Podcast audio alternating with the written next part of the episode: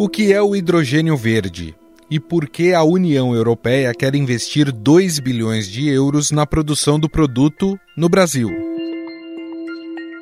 Nesta semana, a presidente da Comissão Europeia, Ursula von der Leyen, em encontro com Lula, disse que esse investimento faz parte dos planos do bloco europeu para buscar reduzir a dependência e o uso de combustíveis fósseis. Nossa parceria, evidentemente, também vem com novos investimentos. Já debatemos isso em nossa conversa bilateral.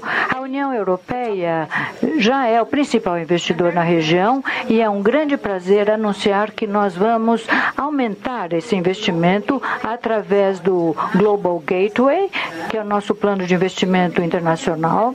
A União Europeia vai investir 10 bilhões de euros na América Latina e no Caribe e este é só o começo porque nós vamos ser, isso vai ser complementado por investimento privado e pelas contribuições dos Estados-membros. De acordo com a líder europeia, o investimento de 10 bilhões de reais do chamado Plano Global Gateway é somente o começo e será complementado por recursos de entes privados e dos 27 países europeus individualmente. Em resumo, o hidrogênio verde pode ser produzido utilizando energias limpas e renováveis, sem a emissão de CO2. O principal meio para se obter o produto é através da eletrólise, que é um processo que utiliza a corrente elétrica para separar o hidrogênio do oxigênio da molécula da água. O método usa uma grande quantidade de eletricidade e, para que seja sustentável, é ideal que seja feito com energia limpa, como a solar, eólica ou vinda de hidrelétricas.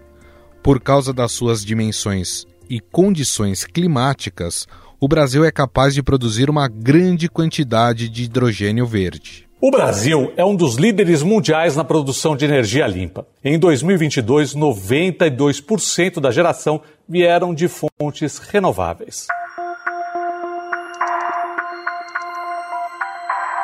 Mas para que serve o hidrogênio verde e onde ele pode ser utilizado?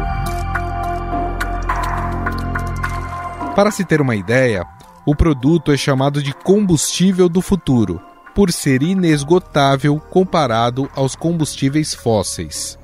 O hidrogênio verde pode ser transformado em eletricidade ou em combustíveis sintéticos e ser utilizado com finalidades comerciais, industriais ou de mobilidade. A sua grande versatilidade permite seu uso em áreas extremamente dependentes do petróleo, como o transporte de carga através de caminhões e a aviação, e também o transporte marítimo. O porto do Pecém, no Ceará, tem um projeto piloto de produção do combustível. A montadora Toyota anunciou que está testando no Brasil um carro movido a hidrogênio. Há ainda estudos em andamento para a conversão do etanol para este gás. Além das exportações, o agro brasileiro planeja produzir fertilizantes com base em hidrogênio verde para superar a dependência de outros países como a Rússia e reduzir a pegada de carbono.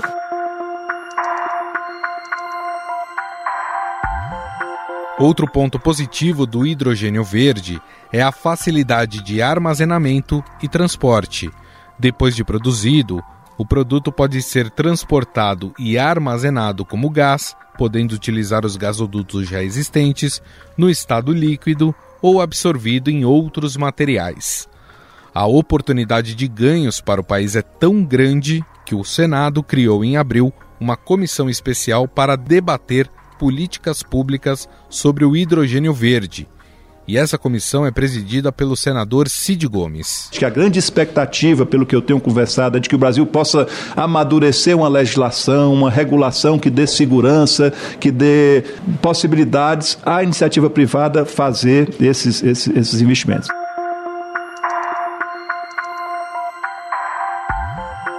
O grupo foi criado para debater no prazo de dois anos políticas públicas sobre hidrogênio verde, de como fomentar o ganho em escala dessa tecnologia e desse novo combustível. Por ano, são produzidos no mundo mais de 100 milhões de toneladas do produto, e o Brasil é responsável por menos de 5% desse número. Hoje, Os Estados Unidos e a China dominam quase todo o segmento, mas a sua capacidade de produção é limitada. E por que a Europa tem tanto interesse no Brasil como produtor de hidrogênio verde? O continente tem uma meta ousada de utilizar somente combustível limpo a partir de 2050. Para atingir essas metas, a União Europeia precisa importar o hidrogênio verde e o Brasil é visto por eles como um dos principais produtores do futuro. E é aí que entra o Brasil com sua matriz energética limpa. O país tem capacidade de gerar o hidrogênio limpo, o verde. O Nordeste brasileiro seria estratégico porque já conta com uma infraestrutura montada de parques de energia eólica e solar. Aí a gente entende por que os europeus querem tanto essa aproximação com o Brasil, agora com o retorno do Lula ao poder. É estratégia pensando nas duas crises globais do nosso tempo, climática e energética. A questão é que hoje é necessário investimento científico e desenvolvimento tecnológico para que isso aconteça. Além da estrutura para a produção, um outro desafio é baratear o quilo do hidrogênio verde, que hoje custa cerca de 8 dólares. O objetivo é que até 2040 o valor esteja na casa de 1 dólar. Afinal, o Brasil tem capacidade de se tornar um grande produtor de hidrogênio verde? O que isso pode significar para a economia interna do nosso país? Sobre o assunto, Vamos conversar com o professor da Escola Politécnica da Universidade de São Paulo e coordenador de projetos no Centro de Pesquisa para Inovação em Gases do Efeito Estufa, Tiago Lopes. Tudo bem, professor? Tudo bem, Gustavo. Um prazer conversarmos aqui, como comentei, divulgarmos ciência. Professor, para a gente começar, queria entender um pouco por que, que o hidrogênio verde ele é conhecido aí como o combustível do futuro. De fato, ele vai conseguir substituir aí a dependência que nós temos hoje do petróleo? O hidrogênio verde, né, em especial, né, porque é renovável, vamos dizer, né, o verde vem porque tem na sua origem que ele é renovável, né? Nós buscamos um futuro onde nós sejamos sustentáveis em termos de sociedade. Sabemos que os combustíveis fósseis, por sua vez, eles estão começando a causarem malefícios versus os benefícios que nós temos. Ou uhum. seja, nós precisamos passar para uma economia que não dependa dos combustíveis fósseis em sua maioria, porque hoje, majoritariamente, nós dependemos como sociedade global de combustíveis fósseis. O hidrogênio verde vem nesse sentido. É uma fonte renovável, né, um vetor energético, precisamente. Pode ser utilizado como combustível, como você comentou, e mais amplamente também transformações químicas, como hoje já é feito, né, no refino de petróleo, na manufatura de amônia, que por sua vez gera fertilizantes, ou seja, nós temos uma ampla gama de aplicações de hidrogênio. O hidrogênio verde ele é obtido através da molécula da água, né? Se separa a molécula de hidrogênio da de oxigênio, mas para isso se precisa de uma grande quantidade de energia. E quando a gente fala em produção de energia, a gente tem a produção limpa e tem também a produção, por exemplo, através de combustível fóssil, né, que eu digo, através também de, de termoelétricas, que, que não são energias renováveis, não são energias limpas. Pela sua dimensão e condição climática, o Brasil ele pode acabar se tornando um grande produtor de hidrogênio verde? Sim, o Brasil tem potencial para ser talvez o maior produtor é, de hidrogênio verde no mundo, né, dadas as condições favoráveis que nós temos em termos de energia renovável, como você comentou, eólica, solar, nós temos a eólica offshore também, nós temos um potencial significativo. Quando eu falo offshore, nem todos ah, conhecem o termo. Offshore significa na costa, no mar, né? Na, no, ao uhum. longo da nossa costa, na região né, do, do, do, oceano. tá? Tem um potencial significativo, além, claro, do que nós já estamos implantando, né? Em termos de, de país, nós estamos caminhando rapidamente para, nós já temos bem mais de 10% de nossa energia é, elétrica vindo de eólica hoje, né? Está crescendo rapidamente. Nós temos, em termos de país, outras oportunidades também, Gustavo, além da obtenção do hidrogênio verde a partir da água. Considerando o hidrogênio verde como um hidrogênio obtido a partir de fontes renováveis, nós também podemos enquadrar o hidrogênio proveniente da reforma a vapor de etanol, podemos incluir o hidrogênio verde proveniente da reforma a vapor de biometano, e nesse conjunto de fontes, de opções que nós temos para produzir hidrogênio verde, nós temos, estamos numa posição única no mundo. Recentemente estive no, no Senado também, conversando lá, e eu comentei que, além de ser, termos um potencial único no mundo de produção, ou seja, de quantidade que nós podemos produzir, nós também temos uma condição única para armazenamento. Ou seja, nós temos um potencial de ter um papel geopolítico e econômico global muito, muito importante que nós precisamos olhar, pensar e trabalhar isso de forma muito estratégica em termos de país para que possamos desfrutar, ou seja, trazer ao nosso país e promover nosso país desenvolvimento socioeconômico através desta economia, digamos assim, talvez em caso, mas que se desenvolve, o que nós temos no horizonte para desenvolver aqui, Gustavo. O senhor citou que a gente está se desenvolvendo muito rápido em relação à produção de energias renováveis, né? Os parques eólicos, é, parques de painéis solares para produção de energia, mas eu queria entender um pouco qual é a nossa estrutura hoje para a produção específica do hidrogênio verde. Isso porque a gente tem alguns países que já estão mais desenvolvidos nessa produção, Estados Unidos, China, Japão, e, e eu estava vendo um dado de que de todo, toda a quantidade de hidrogênio verde produzida por ano, o Brasil participa desse fornecimento com menos de 5% de hidrogênio verde. Por que, que a gente ainda produz tão pouco e como é que está essa questão da estrutura para a produção do hidrogênio verde no Brasil? A estrutura nós estamos iniciando em termos de volume. Ali no Ceará, nós estamos iniciando um projeto interessante, grande, né, para a produção de hidrogênio verde, uma quantidade significativa. Nós temos outros portos estrategicamente localizados também ao longo da costa. Se eu me recordo de cabeça, mais outros dois, né, na, mais ao, ao sul, claro. Também teremos a produção de hidrogênio verde.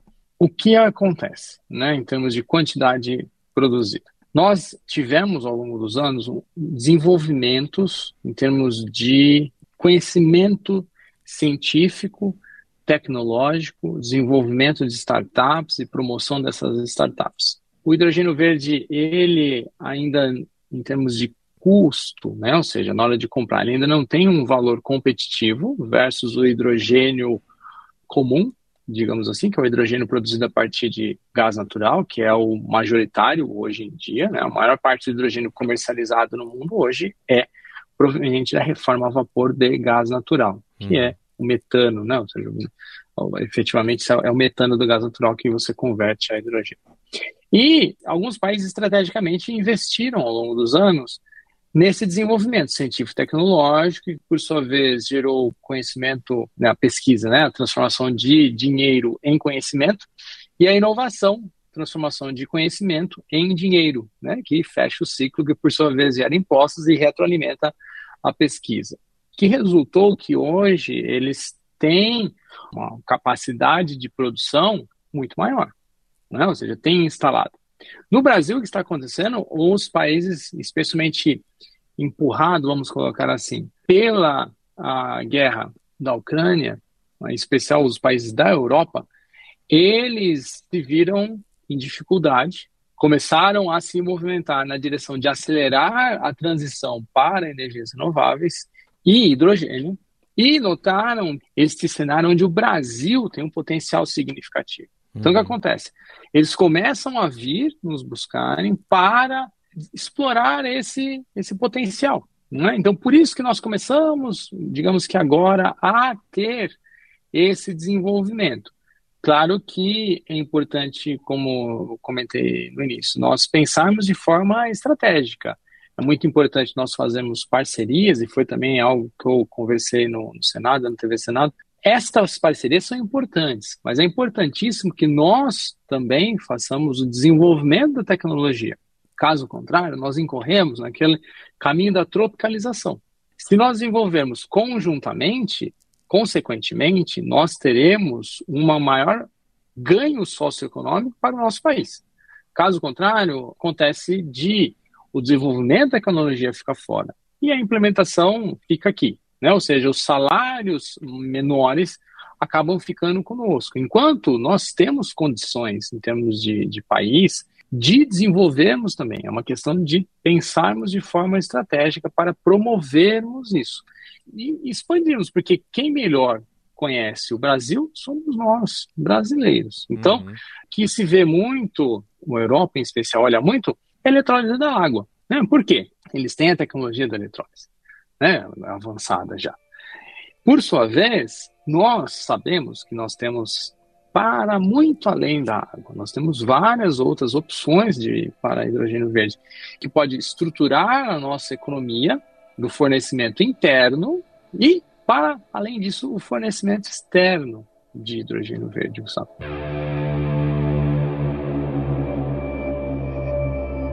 É, o senhor citou mais de uma vez a questão socioeconômica e eu queria entender o tamanho do impacto, o Brasil se tornando de fato uma das potências na produção e venda de hidrogênio verde, o quanto que muda a, a, nossa questão socioeconômica, não só na questão de empregabilidade, né? Porque você cria uma indústria é, gigantesca onde você vai precisar de mão de obra, mas também para o país em termos de recursos, né? A gente vê alguns países aí hoje que fornecem petróleo, que são países extremamente ricos, né? E conseguem é, fazer ali um, uma questão social é, muito mais voltada para a população, com educação de qualidade é, de graça, saúde de graça para a população. A gente pode chegar nesse momento também com o hidrogênio verde? Gustavo, agradeço o link né, que você fez entre o hidrogênio verde e o petróleo, porque é algo mais palpável, né? E eu vou seguir nessa linha. Então, pensemos o seguinte: o ouvinte, uma, uma, uma fração do, dos ouvintes, e, e, você, nós certamente temos no horizonte nosso, né, na nossa memória, o boom econômico que nós tivemos em commodities devido ao pré-sal brasileiro. Você pode notar que quando, faz, quando, fazemos algumas leituras mais aprofundadas, né, nós tivemos um desenvolvimento socioeconômico significativo no Brasil, ali na metade dos anos 2000, uh, de 2000 a 2010, 2005, ali à, à frente, né, nós tivemos um desenvolvimento socioeconômico significativo propulsionado pela, pelo pré-sal. Então imagine o seguinte, o pré-sal, ele, é, o petróleo, claro, são reservas, são poços, né, que são finitos. Nós, descobrimos um, um, digamos assim, um balde, né, para o ouvinte ter uma dimensão que aí se esgota, né, nós começamos a tirar e vai esgotar. Por outro lado, o hidrogênio verde, como ele funciona? Imagine, água nós temos. Se nós utilizarmos e pensarmos nele sendo utilizado como combustível, o hidrogênio vai voltar a ser água. Perfeito. Então nós precisamos de energia renovável, eólica, solar, entre outras uh, possíveis, que promova, né, que forneça a energia, como você bem explicou, para quebrar as ligações hidrogênio e oxigênio e formarmos hidrogênio uh, molecular e oxigênio molecular. Muito bem. Ao uh, gerarmos esse hidrogênio, claro, tem essas aplicações. Então, perfeito. Começamos com água e energia renovável. Muito que bem. Se nós temos energia renovável que perdura de uma forma infinita, vamos colocar assim, entre aspas, né? nada é infinito, mas na nossa escala de sobrevivência, vamos dizer que ela é infinita, né? Sim. Então o que acontece? Nós atingimos um platô, né? Ou seja, nós começamos a produzir, aumentar a capacidade, aumentar a nossa capacidade de produção, até que nós usamos toda a energia, vamos pensar que usamos toda a energia renovável disponível. Consequentemente, nós atingimos o máximo de produção de hidrogênio verde. Isso perdurará. Então, o que eu quero fechar o raciocínio é o seguinte: se o pré-sal foi uma onda, o hidrogênio verde tende a ser um platô. Ou seja, isso trará desenvolvimento socioeconômico, aumentar, aumentar, aumentar, até atingir um, um platô de quantidade de recursos que nós podemos receber para o país. Ou seja, é algo que perdurará, sustentável, é um, um crescimento sustentável. E a fração desse dessa fatia, ou seja, desse, desse platô, a fração que permanecerá no Brasil, dependerá do nosso pensamento estratégico como país e do desenvolvimento de tecnologias nacionais em colaboração com parceiros internacionais. Muito bem. Mas se nós formos passivos e ter, tivermos apenas uh, tecnologias vindo para o Brasil, se não nos posicionarmos, se não investirmos em startups, se não posicionarmos em, uh, o país em termos de pensar de uma forma estratégica, ou seja, políticas públicas de longo prazo, uma fração pequena virá.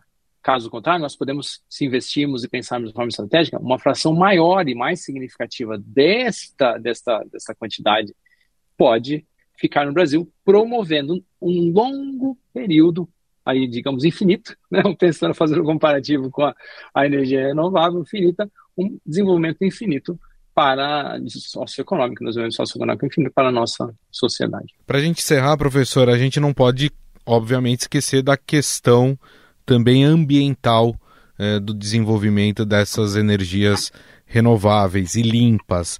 Há uma meta aí estabelecida de despoluir o planeta até 2050. Inclusive, até lá, a gente só utilizar energia 100% renovável.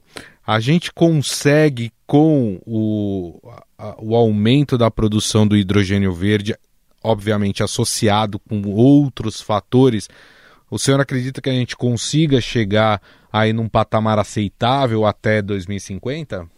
Olha, o que nós estamos vendo, especialmente impulsionados pela pandemia do Covid, pela guerra da Ucrânia, é que houve um despertar, né? Porque vou aqui reproduzir as palavras do professor Júlio Meneghini, diretor científico do Centro de Pesquisa para Inovação em Gases e Efeito Estufa, o RCGI. Ele comenta, eu acho muito uma comparação muito palpável né, para, para nós, para o ouvinte aqui uh, nesse instante, é a pandemia do Covid levou ali uh, em torno de dois, talvez três anos, se desponta né, ser causada pelas mudanças climáticas, perdurará caso não façamos nada, é, ou seja, se não tivermos ações significativas para mitigar isso, durará décadas essa pandemia das mudanças climáticas. Então, com, com a pandemia do Covid, ou tivemos um, um abrir de olhos né, da nossa sociedade global para o risco que nós temos, ou seja, nós podemos colapsar. Aí começou -se a despertar isso mais intensamente. Então, a minha resposta, eu vejo que nós temos condições sim, né, do que nós conversamos e vemos e discutimos dentro do, do contexto do RCGI, é factível, sim, atingirmos as, as metas até 2050, porque nós temos condições para isso. É uma questão de implementação. Isso é uma questão multifatorial, né? Não, não tem um fator apenas envolvido. Nós temos vários fatores socioeconômicos, políticos, eh, tem algumas questões de tecnologia, sim, mas nós temos condições de acelerar isso e atingirmos, sim, havendo um benefício, vamos dizer, econômico. Nós temos um, um em termos como mundo e sociedade, nós temos que lidar com diferentes áreas para chegarmos a atingirmos a meta imposta de neutralidade para 2050. E para resumir, sim, É, é possível, mas como eu comentei, assim como a subida, né, ou seja, essas emissões foram criadas com um ciclo é, de geração de riqueza, essa remoção também precisa ser feita com um ciclo de geração de riqueza para que isso aconteça de uma forma, inclusive, mais acelerada, Gustavo. Bom, nós conversamos com o professor da Escola Politécnica da Universidade de São Paulo e coordenador de projetos no Centro de Pesquisa para Inovação em Gases de Efeito Estufa, Tiago Lopes, a quem eu agradeço mais uma vez a entrevista. Muito obrigado, viu, professor? Disponha, Gustavo, foi um grande prazer conversarmos e discutirmos de uma certa forma também ciência. Estadão Notícias.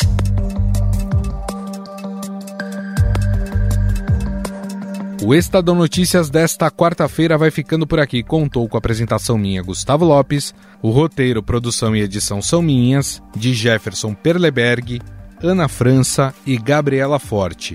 A montagem é de Moacir Biasi. Mande sua mensagem e sua sugestão através do nosso e-mail podcast@estadão.com. Um abraço e até mais.